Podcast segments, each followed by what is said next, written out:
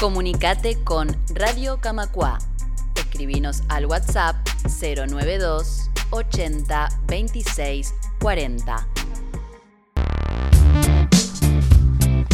Continuamos en Camacua Diario y vamos en este bloque a retomar, a propósito de las últimas, de algunas actualizaciones que hubo del caso de Mariel Franco esta concejala brasilera que fue asesinada y que años después está viendo novedades sobre el caso y que además coincide con que ayer fue el aniversario de su nacimiento y para hablar de este tema y también qué significa pensar en Mariel Franco desde acá, desde Uruguay, le damos la bienvenida a Martín Rorra, militante por los derechos de las personas afro. ¿Cómo estás, Martín? Buenas, un gusto participar. Muchas gracias por la invitación. Bueno, empecemos contando un poco, seguramente para la mayoría de la gente, Mariel Franco no estaba en las noticias hasta que, hasta que fue asesinada en 2018, en marzo y marcó un antes y un después. Creo que, podríamos empezar un poco por ahí. Traía un poco la cuestión generacional para nuestra generación, el hecho de que fuera asesinada una referente política de las características de Mariel Franco fue un mojón, pero también desde el punto de vista de, los derechos y el activismo afro hubo un mojón también. Contanos qué significó, qué te acordás de 2018 cuando recibimos la noticia de su asesinato. Bueno, recuerdo lo primero que se me viene es el impacto. Eh, fue una noticia que causó mucha conmoción e impacto por todo lo que ella representaba, por todo lo que ella defendía. Recordemos, es cierto, la conocí también este, a partir de su asesinato. Eh, no, tenía conocimiento de ella, recordemos que es, concejala eh, por Río de Janeiro, fue electa en el 2016, fue la quinta concejala más votada en ese momento, era una figura en ascenso, una figura política totalmente en ascenso, pero claro, acá no, eh, tal vez no llegaba con la misma fuerza que tenía en Brasil o particularmente en Río. Y bueno, eh, recuerdo eso, la conmoción y, esto que decías, que no es este. Eh, fue un crimen político realmente eh, muy grave y muy, muy cruel. sabíamos que en Brasil, también hay que hablar del contexto político de aquel momento, un, avance muy fuerte de la, de la ultraderecha, de sectores ultraconservadores. y bueno, ella era muy opositora a las políticas de Temer, que era en aquel momento el presidente.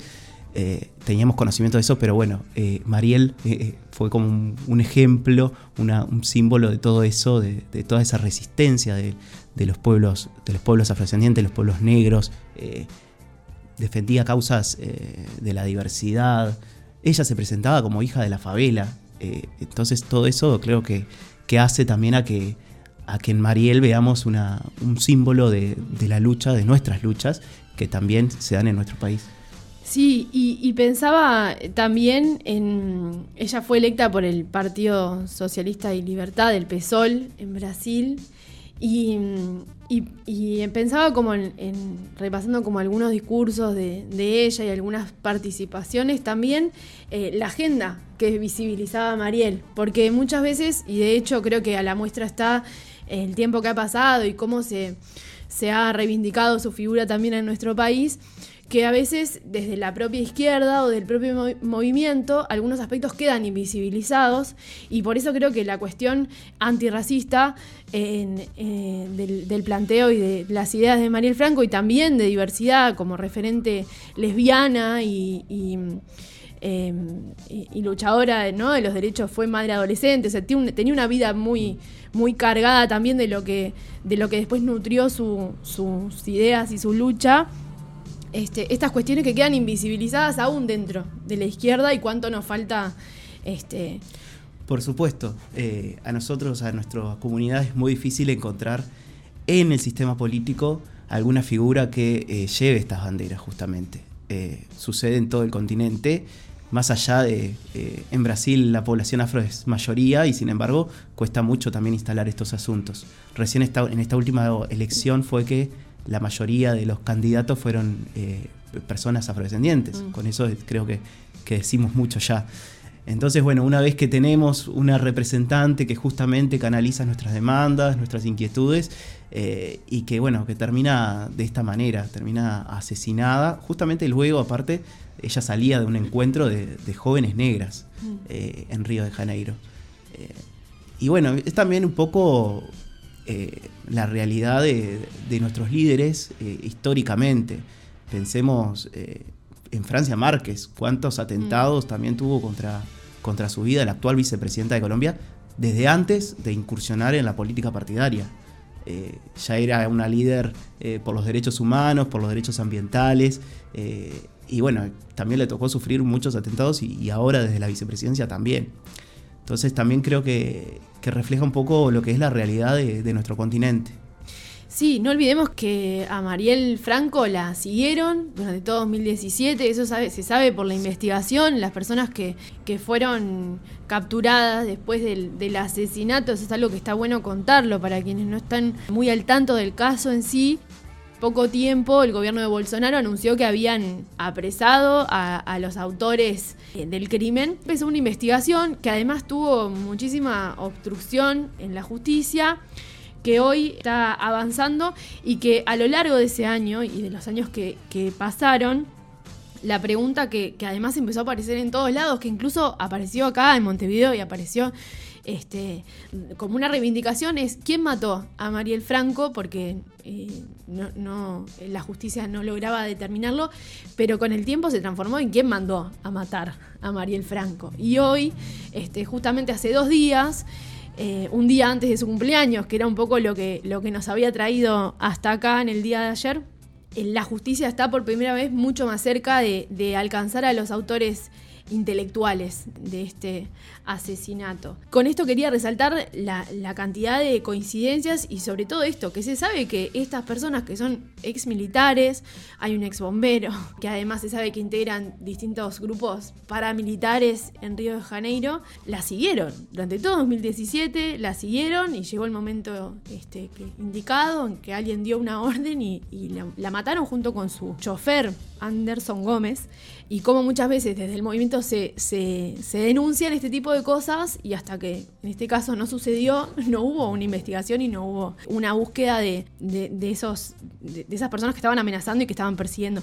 ¿Cómo se ve desde acá esto que es más cotidiano, que es como la, persecución y la hostilidad a líderes que justamente vienen a representar y a reivindicar derechos de poblaciones históricamente postergadas? Bueno, sí, eh, un poco eso de, la transformación de la consigna, que primero era, bueno, la pregunta era quién mató y después quién mandó matar, justamente porque hay una exigencia de que de, encontrar todas las respuestas mm. al caso.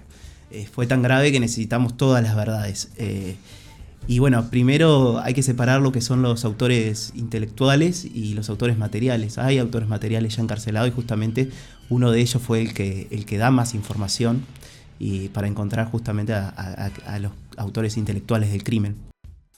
La importancia también desde el, desde el sistema político a, estas cuestiones que, bueno, sabemos que del gobierno anterior la propia familia del presidente estaba también relacionada y estuvo vinculada. Hubo un, un, informe muy claro de la Red Globo en su momento que, bueno, que justamente implicaba a, a, la familia Bolsonaro con este crimen.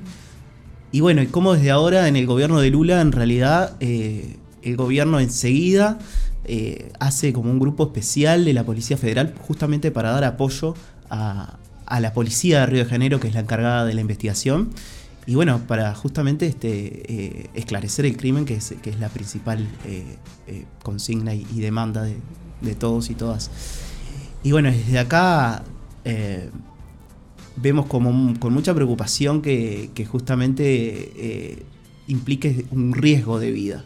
Eh, es muy grave que, alguien que intenta llevar determinadas banderas y las nuestras eh, siempre sean este, los, perseguidos o, bueno, el, clima hostil al, realizar determinadas, determinadas bueno, denunciar determinadas injusticias. Eh, sin duda es algo que, el crimen de Mariel Franco puso sobre la mesa y, como decía, también creo que generacionalmente nos, nos desayunó de ese tema. ¿Cómo ves vos en nuestro país los distintos avances y retrocesos desde el reclamo del movimiento afro a también la, posibilidad de participar y de aspirar a esta igualdad que se reclama. ¿Cómo lo ves vos en, estos últimos años, también con el cambio de gobierno, en términos de, derechos y también de oportunidades? Bueno, yo sigo creyendo que existe mucha mm, falta muchísimo de, conciencia respecto al tema. Hay mucha negación, eh, sigue existiendo mucha negación respecto a las desigualdades étnico-raciales y eso es uno de los principales este, problemas que enfrentamos a la hora de, bueno, de, poner sobre la mesa nuestros asuntos. Eh, estamos en julio, que es el, mes de la afrodescendencia, ya desde hace unos años. Eh, y bueno, constantemente vamos siempre con los mismos reclamos y las mismas inquietudes. Y, bueno, y, siempre encontramos las mismas respuestas en, las personas, en, el sistema político. Eh, bueno, hace poco conmemorábamos un día, el Día de la Mujer, bueno, el lunes, el 25 fue el Día de la Mujer Afrolatina, Afrocaribeña y la Diáspora, y, pensábamos en, cómo de la institucionalidad también eh, se fue desarmando esa parte, porque bueno, el nuevo gobierno lo que, lo que hace es eh, eliminar el departamento de mujeres afro del MIDES, un departamento que es un mecanismo de quedada étnico-racial con perspectiva de género, el primero y, hasta el momento el único que existía en el, en el país. Y, bueno, y todas esas cosas fueron pasando y, sentimos que no con, no con la debida importancia se, se hubo una gran manifestación en contra. Y eso corresponde a que nuestras luchas en realidad siguen siendo de alguna manera eh, ninguneadas. Mm. ¿Dónde ves vos hoy la posibilidad o, la esperanza también de, juntarse y de articular, si se quiere? Porque pensaba en esto que, que planteabas, ¿no? De cómo y hago este paréntesis, de qué manera este gobierno fue desarticulando un montón de aspectos que habían sido conquistas sociales, que tenían que ver con los derechos no solo de poblaciones específicas, sino también a nivel de educación, de salud. Eh, es algo que desde la decisión política, pero también desde la decisión de la política económica, este, tuvo mucho que ver, ¿no? Incluso se votó una reforma jubilatoria que nos va a hacer a todos trabajar más años y si bien hubo un, despliegue importante del movimiento, eso no alcanzó. O sea, eh, la reforma se votó igual y, de alguna manera pareciera que sigue estando esa pregunta, ¿no? ¿Cómo hacer para juntarse más? En el caso del activismo afro, ¿en qué lugares vos ves que puede ser, y te hago esta pregunta también desde, desde los otros movimientos, ¿no? Como es, dónde se puede, dónde vos ves que se puede articular o, si vos ves para adelante como momentos del año o, mojones donde vos digas, bueno, acá es un momento para acercarse y, decir presente y, también conocer las distintas expresiones que deben existir en el movimiento afro. Claro, em, bueno, yo veo que sí es cierto que nuestros movimientos tienen, tiene, tenemos demandas particulares vinculadas a nuestra identidad étnico-racial, eh, somos personas, somos trabajadores como todo el resto, somos este, de la diversidad sexual, somos este, estudiantes y, en todas esas identidades que, tenemos, además de, la étnico-racial que nos constituyen, eh, también tenemos las demandas y las mismas inquietudes que el resto de la población. Y, bueno, creo que, en esa medida de, que, de, ir involucrándonos de esa forma, eh, tenemos la posibilidad de ir eh, colocando nuestros asuntos también eh, de forma transversal. Mm. Eh, hablábamos de la seguridad social, bueno, ¿en qué, qué forma afecta la seguridad social a, la población afro? Y bueno, nuestras, nuestras madres, nuestras abuelas, hoy no están accediendo a jubilaciones, o la mayoría, porque bueno, trabajaban en contexto de, total informalidad, entonces es muy difícil que nuestras familias accedan a a la seguridad social, a, una jubilación. Por lo general, eh, nuestras familias están muy... Eh, las pensiones son la mayoría de, las prestaciones que uno puede acceder en, nuestras casas, en nuestros hogares. Entonces, ir colocando nuestros asuntos eh, en función de, todos, de los grandes temas que, tenemos como país. en la educación, bueno, cómo, cómo, afecta la reforma educativa en, la población afrodescendiente y por qué eh, teníamos, venimos de una pandemia en donde eh, se utilizó mucho la, tecnología. La tecnología fue una herramienta fundamental para, bueno, para continuar con nuestras vidas en, la pandemia. Y bueno, eh, pero ¿cuál es la brecha digital en nuestro país? ¿Cuántas, ¿En cuántos hogares afro tenemos una computadora por niño o por niña? Y conectividad a internet y todas esas cuestiones para poder continuar con, la, con la educación como continuaron, eh, como continuamos al resto de la población, ¿no? Eh, entonces creo que en esa, en esa medida que podamos pensar eh, en un clave como más grande, más amplio, es que, es que nuestros temas pueden ir teniendo un poco más de, receptividad quizás. Tremendo. Martín, gracias por estos minutos en Radio Camacua, que es una conversación que, que debería seguir estando presente y deberíamos también seguir generando y haciendo esfuerzos por, por lograr también esa transversalidad. Creo que es re importante, bueno, porque es en definitiva donde entiendo que no se están dando los resultados para el movimiento en general, pero que ya vendrán tiempos mejores también. Y en la medida en que, en que eso se pueda articular, creo que estas preguntas está bueno dejarlas planteadas.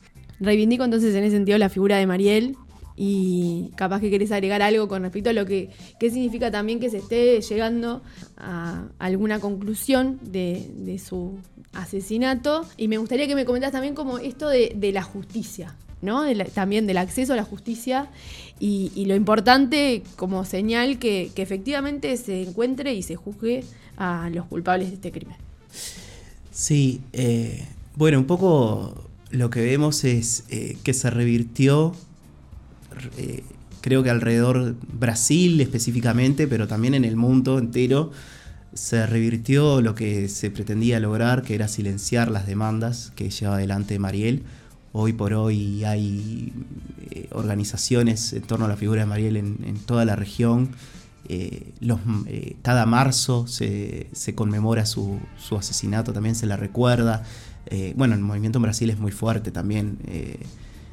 Y bueno, eso creo que, es, una, es una gran conquista y creo que es la mejor manera de, honrar su memoria.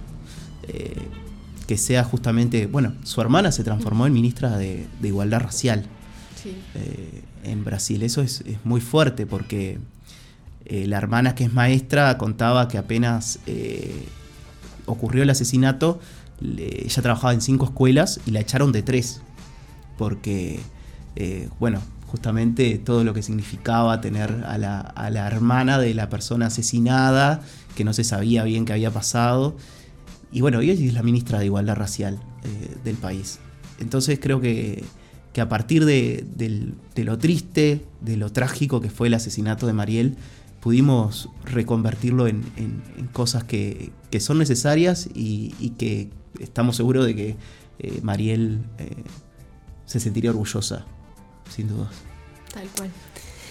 Martín Rorra en Radio Camacua. Vamos a una pausa, te agradecemos un montón. Muchas gracias a ustedes. Camacua Diario. Un resumen informativo para terminar el día.